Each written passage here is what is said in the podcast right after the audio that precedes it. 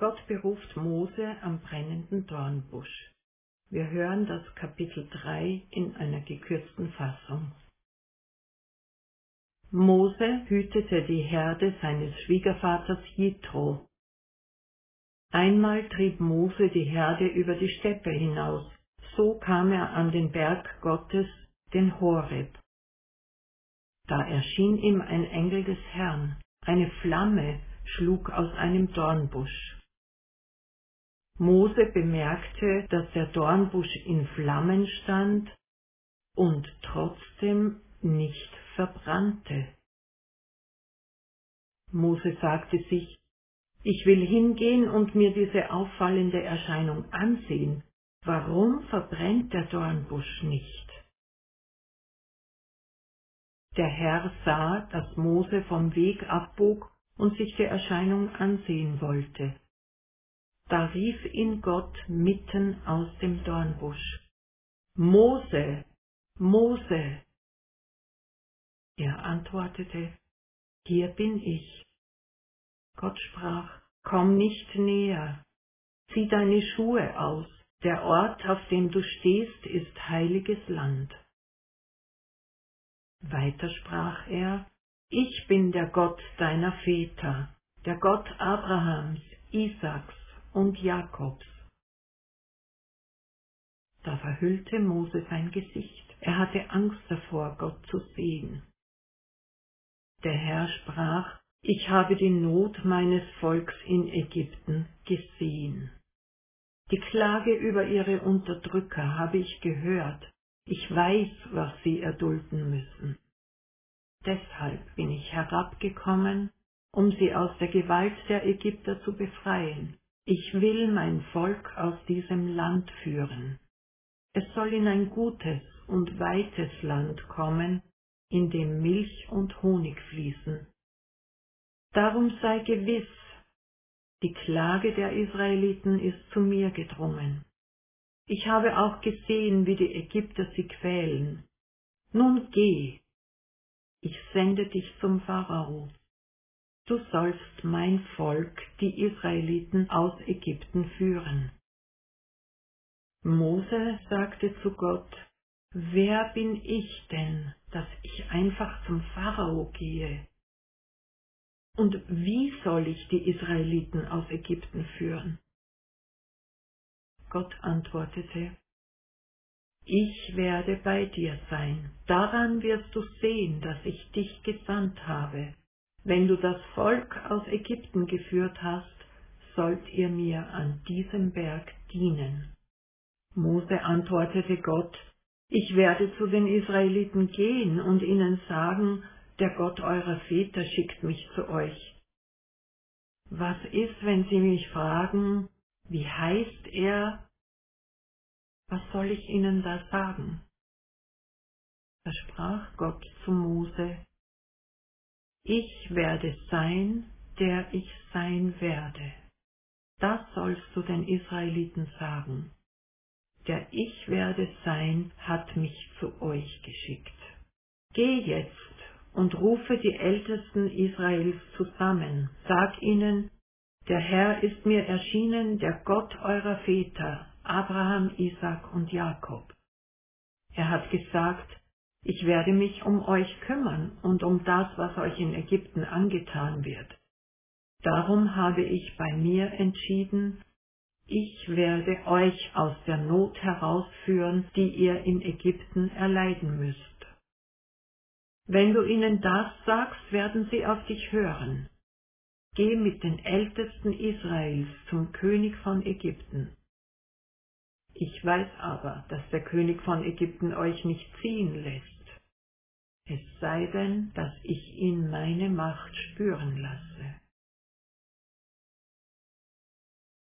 Wir wollen uns dem geheimnisvollen Text ehrfürchtig annähern, ganz so wie Mose auf den brennenden Dornbusch und die Gottesstimme zugegangen ist. Auslegung heißt nicht Entzauberung. Nein, der Name wird sein Geheimnis bewahren. Mit diesem Namen schenkt sich Gott uns, den Menschen. macht sich zugänglich, entzieht sich aber gleichzeitig jeder plumpen Vereinnahmung. Das Judentum hat dieser Erkenntnis Rechnung getragen, indem dieser Name nur unter ganz besonderen geschützten Rahmenbedingungen im Tempeldienst ausgesprochen werden durfte. Im normalen religiösen Sprachgebrauch sprechen die jüdischen Gläubigen für die vier Konsonanten des Gottesnamens Jod, Het, Wav und Het nicht aus, sondern setzen das Wort Hashem ein, das heißt der Name. Eine andere Weise, den Gottesnamen vor Banalisierung zu schützen, ist die, beim Lesen der Heiligen Schrift die vier Konsonanten durch den Begriff Herr zu ersetzen. Luther ist beim Übersetzen der Bibel dieser Gepflogenheit gefolgt.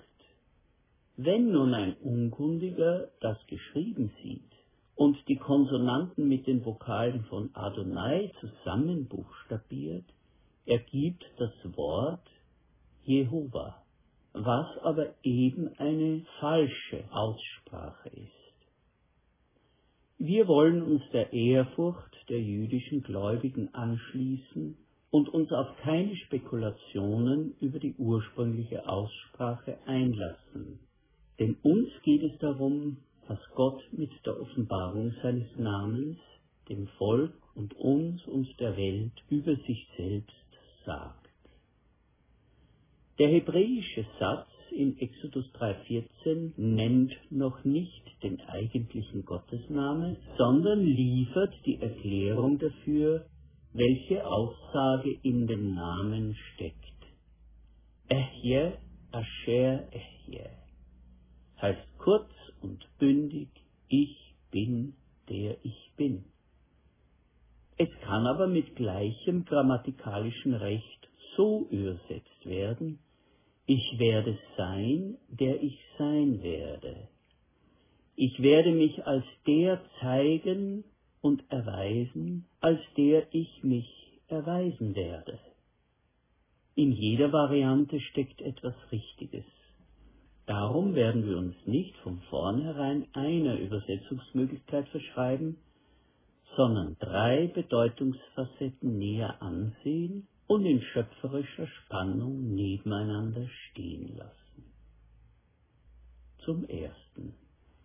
Ich bin der ich bin. Diese Wiedergabe von Exodus 3,14 ist sehr alt und lässt sich mit der griechischen Übersetzung des Alten Testaments schon aus der Zeit vor Jesus belegen. In der sogenannten Septuaginta wird übersetzt, ich bin der Seiende. Der Ich bin ist der Urgrund all dessen, was geworden ist, materiell und geistig.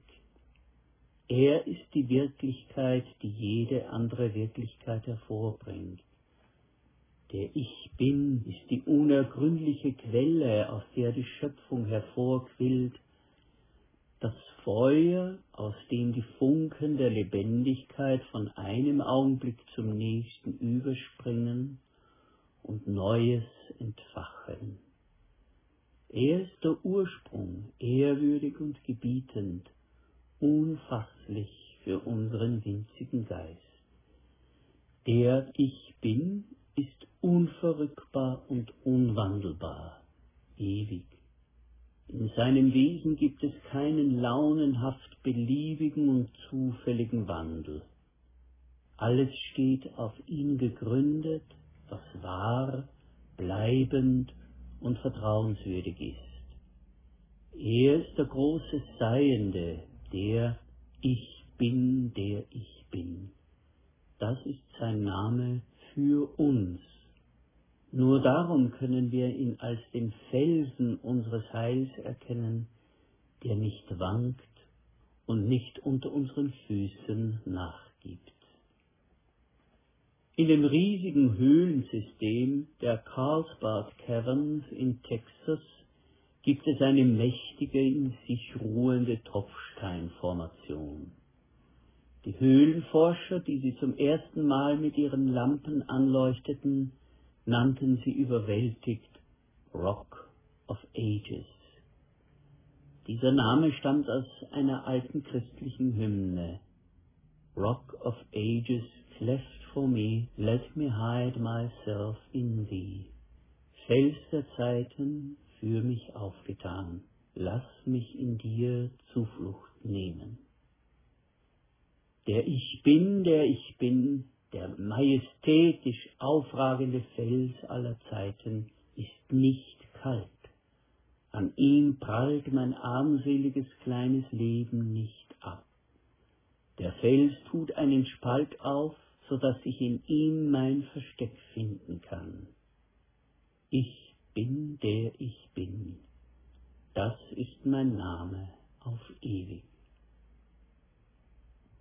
Damit sind wir aber noch nicht am Ende unseres Weges, den Gottesnamen zu erkunden. Wir nehmen den zweiten Abschnitt in Angriff. Ich werde sein, der ich sein werde. Bei dieser Übersetzungsvariante wird herausgestellt, welche Bewegung im Wesen Gottes ist. Er ist nicht fest zementiert in seiner ewig unwandelbaren Majestät. Nein, es drängt ihn hin zu seinen Geschöpfen, zu uns Menschen. Viele hundert Jahre später wird der Apostel sagen, Gott ist Liebe. Gott ist nicht erstarrtes Magma, sondern Liebe. Es brodelt in ihm vor Freude, vor Mitleid, vor Hoffnung für uns, vor Erbarmung und der Leidenschaft, uns zu gewinnen und zurückzureißen vom Rand des Abgrunds, den wir uns selbst schaufeln. Gott will mit uns Leben gestalten. Der majestätisch aufragende Ich bin ist Liebe, ist mit uns auf dem Weg, geht mit uns durch Veränderungen, Herausforderungen, durch Zweifel und Scheitern. Wir wissen nicht, was vor uns liegt, aber Gott sagt, ich werde dort sein und mich als der erweisen, der ich bin. Und ihr werdet erkennen und bekennen, dass ich treu bin. Etwas weiter hinten im Exodusbuch finden wir eine feierliche Auslegung des Gottesnamens. Der erschöpfte und entmutigte Mose darf Gott aus einer Felsspalte heraus im Vorbeiziehen schauen. Der Herr ging vor seinem Angesicht vorüber und rief, der Herr, Gott, barmherzig und gnädig, langsam zum Zorn und reich an Gnade und Treue. Der erhabene Ich Bin ist für seine Menschen, für uns, für dich und mich. Ich bin der, der sich an euch erweisen wird. Mit ihm können wir in allen verwirrenden Wechselfällen rechnen, in allen Veränderungen, auch die, die uns aufgezwungen werden, die wir nicht wollen und nicht verstehen. Es liegt im Wesen des großen Ich Bin, dass es ihn zu uns drängt. Er ist nicht nur in sich, sondern er ist für uns. Er macht sein Herz für uns erreichbar und spricht uns das Vorrecht zu, dass wir auf ihn bauen dürfen. Doch hier ist noch eine dritte Bedeutungsdimension. Ich werde sein, der ich sein werde.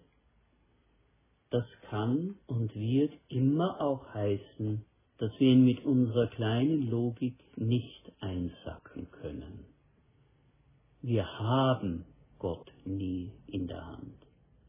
Der Fels der Zeiten, der große Ich bin, trägt es durch seinen geheimnisvollen Namen an uns heran, dass wir ihm vertrauen sollen. Er ist treu und zuverlässig und lässt uns nicht ins Leere stürzen und als Betrogene dastehen. Aber er ist unermesslich größer als wir in seiner Weisheit, in den Dimensionen von Zeit und Raum und auch darin, wie er die Welt und die Geschichte lenkt. Viele kennen den Satz von Søren Kierkegaard, das Leben kann nur im Rückblick verstanden, aber nur im Blick nach vorne gelebt werden. Diese Wahrheit bezieht sich unverkürzt auch auf den Glauben. Durch den Mund der großen Propheten spricht Gott zu uns, ich kenne ja die Gedanken, die ich über euch denke, Gedanken des Heils und nicht des Unheils, denn ich will euch eine Zukunft geben, wie ihr sie erhofft. Jeremia 29, 11. Aber auch das sagt er. Meine Gedanken sind nicht eure Gedanken, und eure Wege sind nicht meine Wege, spricht der Herr. So hoch der Himmel über der Erde ist, so weit reichen meine Gedanken hinaus über alles, was ihr euch ausdenkt, und so weit übertreffen meine Möglichkeiten alles, was ihr für möglich haltet. Und darum gehört es zum Leben mit dem großen Ich bin, dass wir lernen, ihm die Ehrfurcht und das Vertrauen nicht zu entziehen, wenn wir nicht mehr verstehen, wie er handelt? Wir werden lernen und darin fest werden, dass er Licht ist und in ihm kein Schatten und kein Trug ist, trotz allem. Und in manchen Momenten, wo es uns wie Mose vergönnt ist, hinter Gottes Herrlichkeit herzusehen, werden wir im Rückblick etwas von seinem Walten verstehen. Vieles andere bleibt offen und unbeantwortet. Denn endgültig werden alle Fragen und Rätsel erst dann gelöst sein, wenn der Herr kommt, der auch das ans Licht bringen wird, was im Finstern verborgen ist. Ein Nachgedanke im Namen unseres Herrn Jesus Christus, Jeshua, Jesus, steckt der Gottesname aus Exodus 3,14. Jesus bedeutet der große, geheimnisvolle, gnädige und barmherzige Ich bin rettet. Wenn jemand scheitert und verloren zu gehen droht, wenn jemand den Weg verliert oder sein Leben beschädigt und beschmutzt, dann lässt ihn das nicht kalt. Es setzt ihn in Bewegung. Der Ich bin rettet. In Jesus hat der geheimnisvolle Gott sein Innerstes nach außen gekehrt, hat sich berührbar, begreifbar und verwundbar gemacht. Alles um unseretwillen. Darum können wir jederzeit aus jeder Not und aus jedem Versagen mit vollen und bewegten Herzen zu ihm kommen und mit einfachen Worten sagen, was uns auf dem Herzen liegt. Wir dürfen sagen, Vater, zu ihm, dem geheimnisvollen, ich bin, der ich bin. Amen.